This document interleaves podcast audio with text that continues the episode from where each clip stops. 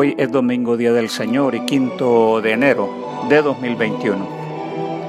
La lectura del Evangelio según San Marcos 1. Llegaron a Cafarnaún y en cuanto llegó el día de reposo, Jesús fue a la sinagoga y se dedicó a enseñar. La gente se admiraba de sus enseñanzas porque enseñaba como corresponde a quien tiene autoridad y no como los escribas. Y de pronto un hombre que tenía un espíritu impuro comenzó a gritar en la sinagoga, Oye Jesús de Nazaret, ¿qué tienes contra nosotros? ¿Ha venido a destruirnos? Yo sé quién eres tú, eres el santo de Dios. Pero Jesús lo reprendió y le dijo, cállate y sal de este hombre. El espíritu impuro sacudió al hombre con violencia y gritando con todas sus fuerzas, salió de aquel hombre. Todos quedaron muy asombrados y se preguntaban unos a otros, ¿y esto qué es? ¿Acaso es una nueva enseñanza? Con toda autoridad manda incluso a los espíritus impuros y estos le obedecen. Y muy pronto la fama de Jesús se difundió por toda la provincia de Galilea. Esta es la palabra de Dios. Jesús y la autoridad de su enseñanza.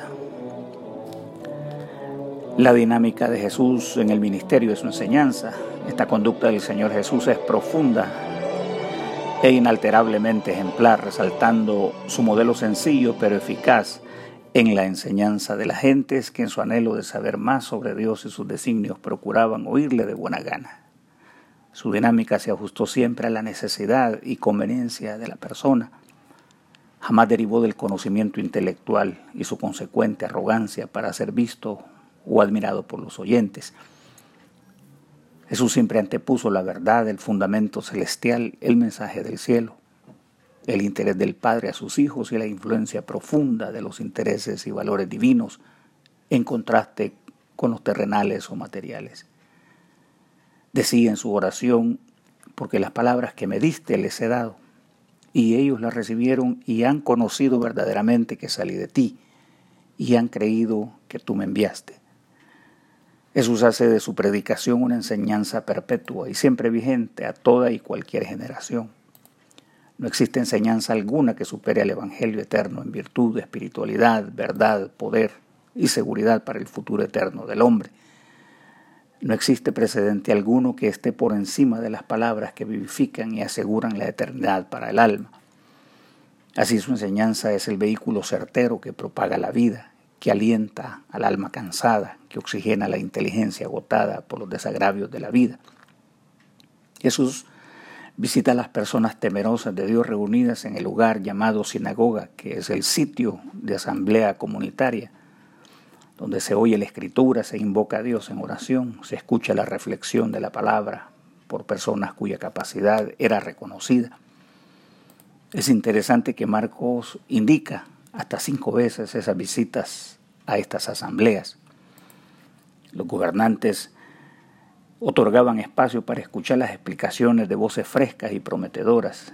Entre ellos surge la persona de Jesús, quien cautiva de inmediato las mentes y corazones anhelantes de saciar las almas de Dios y satisfacer sus aspiraciones para la vida. David de manera inmejorable dijo, como el siervo brama por las corrientes de las aguas, así clama por ti, oh Dios, el alma mía. Mi alma tiene sed de Dios, del Dios vivo. ¿Cuándo vendré y me presentaré delante de Dios? Los eruditos del texto afirman que en estas palabras el penitente tiene deseo de ver a Dios, pero en especial, él tiene deseos que los ojos de Dios se posen sobre él o se fijen en él como diciendo, acá estoy, porque en lo profundo de nuestra alma esta grita como aquel ciego que en las afueras de Jericó reclamaba la misericordia del Hijo de David para que le socorriera en su condición de vida. Jesús es la palabra viva, el verdadero maná que alimenta el espíritu, la autoridad más alta del cielo, y sin hacer alarde alguno no hay poder más grande que el de su revelación. No existe precedente de una expresión llegada al mundo que la de Jesús. Por ello, la unánime afirmación de una autoridad que no tiene comparación, lo más alto conocido, para la gente eran los escribas y fariseos y sus discursos, pero Jesús superó con creces a los mejores. Esta fue la decisión unánime del pueblo. Afirma la Escritura que aquel verbo fue hecho carne y habitó entre nosotros y que vimos su gloria, gloria como la del unigénito del Padre, estaba lleno de gracia y de verdad. La autoridad de Jesús confrontada con la impureza dentro de la comunidad. Si la iglesia o comunidad está en el mundo, también es importante que seamos conscientes de vigilar las acciones dentro y fuera. Las condiciones que aparecen a cada instante en el seno de los seguidores del Señor es muy importante. En una alusión a esta realidad, el libro de revelación expresa en un mensaje continuo a las iglesias que en perspectiva señala a la iglesia de cualquier época en la historia cuando exhorta y les dice, aprobado a los que dicen ser apóstoles, pero no lo son. También dice conocer a los que dicen ser judíos y no lo son. Por el contrario, le señala como sinagoga de Satanás. También le dice, sé que mora donde se encuentra el trono de Satanás. Y dice, también toleras a esa mujer profetiza que seduce a los pastores y obreros a cometer inmundicias. Sé que tienes nombre, que vives, pero estás muerto. Y también le señala, yo conozco que ni eres frío ni caliente. Aunque algunos pocos también les dice, pero habéis guardado la palabra de mi paciencia y yo también te guardaré. La alusión a la presencia de este personaje que se expresaba cual autoridad en el seno de la asamblea de la sinagoga en la época de Jesús se convierte en un mensaje claro en nuestros días. Significa que también tenemos voces extrañas como aquel fuego desconocido en el pasado y que se refugian dentro del cuerpo de las almas que anhelan escuchar la verdad, hacer lo recto y también actuar con justicia en concordancia armónica con la voluntad del cielo para su pueblo. En este Evangelio dice que este espíritu dirigía a la audiencia con voz autoritativa, al parecer había sembrado la confusión y división en la comunidad reunida para adorar. No sabemos por cuánto tiempo había nublado el juicio de la fe, similar a muchas voces que perturban la fe auténtica, que ponen turbia la paz del alma, la espiritualidad de quienes han creído, ya que hoy día existen voces empapadas de engaño, bocas llenas de lisonjas, lenguas que expulsan toxicidad, que han minado las comunidades cristianas en muchos ámbitos y hombres llenos de impiedad, que son los soberanos del podio que se dirige a muchos que con buena fe han deseado el Santo Evangelio.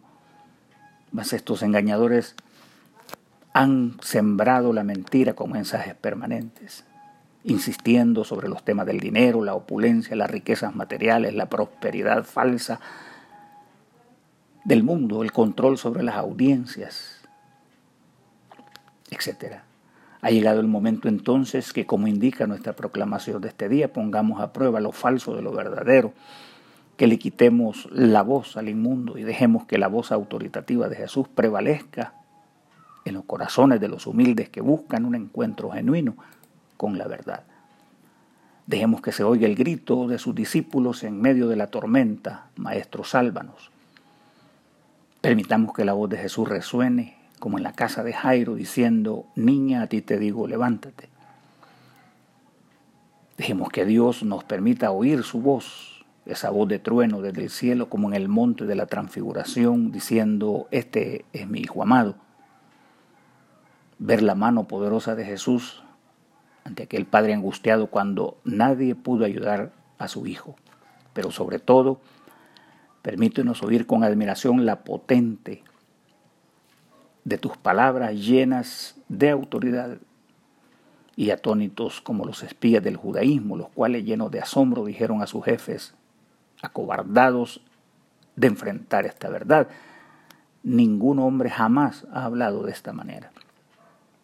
Es imperativo que dejemos oír la voz del Señor y no la de los hombres, amadores de sí mismos. Llenar nuestra alma de la verdad y no de la soberbia humana, como indicó Jesús diciéndole al espíritu inmundo, calla, enmudece. Ese mismo es el consejo para nosotros, ya que tenemos la facultad de poner oído a tanto charlatán que en nombre de Dios expresa sus engaños, pero a la vez tenemos la facultad de decir y poner un paro a ello. La fuerza y autoridad que proviene de su palabra. Este último segmento de la proclamación manifiesta la sumisión, obediencia y admiración de los oyentes ante la autoridad innegable de las enseñanzas de Jesús. Hay un componente que es innegable, es la autoridad. Entre ellos estaban maravillados y juntos se hacen la pregunta que quizás todos deberíamos hacer. ¿Qué enseñanza es esta que los espíritus inmundos son subyugados? El término usado es autoridad y no poder que son dos formas parecidas pero con diferencias. El poder permite el uso abrupto de la fuerza, mientras que la autoridad, en ella los actos están revestidos de convicción y de sometimiento voluntario. Los espíritus del texto le reconocen, en contraste con la soberbia del hombre, que le niega en varias formas, aunque San Jerónimo, doctor de la Iglesia, nos ha exhortado hace muchos siglos, diciendo, hay que percatarnos de que no debemos aceptar a los que testifican, a lo que testifican los demonios. Jesús dijo, esta raza no sale más que con muchos ayunos y oraciones. Así pues, insisto en todo esto para que no aceptemos fácilmente lo que testifican los demonios. En definitiva, ¿qué dice el Salvador? Eso es nuestro interés. Dice que Jesús le conminó, cállate y sal de este hombre. La verdad no necesita del testimonio de la mentira. No he venido para ser reconocido por su testimonio, sino para arrojarte, dijo Jesús, de mi criatura. Hermanos, esto sin duda dice mucho de la intención celestial que apunta a la redención del hombre de su estado caído. Además indica que su palabra es exclusiva, que nada está sobre ella y menos la postura humana o inmunda que presume perpetuarse y apropiarse de la autoridad que la verdad proporciona. Esta verdad no tiene ninguna necesidad del testimonio del mentiroso. Otro aspecto de importancia es que la palabra por sí misma es suficiente para la autopropagación, con el poder de germinar en el corazón del hombre, cual semilla que durante la noche produce el germen alimenticio para la vida. No hay nada comparable a esta maravilla del cielo, este portento. Es viva y eficaz y más penetrante que el afilado cuchillo que corta de tajo las intenciones del hombre y persuade a profundidad su voluntad. Su fama también arrasaba los rincones de la Palestina y hacía tremolar a los desconfiados políticos y religiosos. Sobre la fuerza de esta enseñanza también nos decía el célebre San Agustín en su obra La ciudad de Dios, que los demonios poseen ciencia, pero están ausentes de caridad. Además, hace resaltar la inmensa intención de Dios de revelarse como Él quiere. Dios pudo revelarse como un ángel, pero se privó de hacerlo. Pudo hacer temblar nuevamente el monte santo ante el nuevo Israel, pero no tuvo el deseo de hacerlo. Los demonios decían medias verdades y tanto Jesús como el apóstol pusieron paro a sus palabras. En esa forma se aclara que muchos con credenciales religiosas predican y no están en conformidad a la verdad. Entonces hay que cerrar las puertas de la conciencia y voluntad apaguemos sus voces, cerremos los canales, amordacemos los labios inicuos que proclaman una cosa y viven conforme a las tinieblas. También hay que comprender que muchos tienen anuencia por oír a los espíritus extraños, a los espíritus en prisión, a los muertos y desechar la palabra revelada, al verbo encarnado para salvación y vida. Muchos como este hombre rico separado y alejado de la brecha y abismos pedían a gritos, que los muertos le dieran asistencia al estado perdido de su familia. Jesús y su enseñanza de autoridad trascendió a la religión, a la voz de Moisés, a la voz de los profetas, a las aspiraciones de reyes, sacerdotes y muchos que en la actualidad se presentan como autoridades superiores, pero desechan la esencial palabra de Cristo. En conclusión, este santo evangelio vivido y proclamado por Jesús para testimonio de la humanidad es palabra fiel, poderosa, persuasiva, subyugante y convincente para el alma perdida en sus delitos y transgresiones. Esta escritura es inspirada por Dios y útil para enseñar, para reprender, para corregir y para instruir en justicia. Cualquier hombre al alcance de este mensaje no está solo en el mundo. Tiene la luz de la vida. Tiene a disposición las palabras de vida eterna. El mensaje de poder que guía a todo hombre en búsqueda de su destino eterno. Vengan todos a esta guía, reciban el poder de su enseñanza. Oremos. Dios Todopoderoso y Eterno, tú riges todas las cosas tanto en el cielo como en la tierra.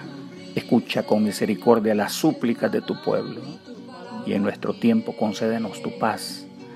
Por nuestro Señor y Salvador Jesucristo, que vive y reina contigo y el Espíritu Santo, un solo Dios, por los siglos de los siglos. Amén. Que el Señor te bendiga y te guarde. El Señor te mira con agrado y te extienda su amor. El Señor te muestre su favor y te conceda la paz. Amén. No queda más que decidir cumpla yo con su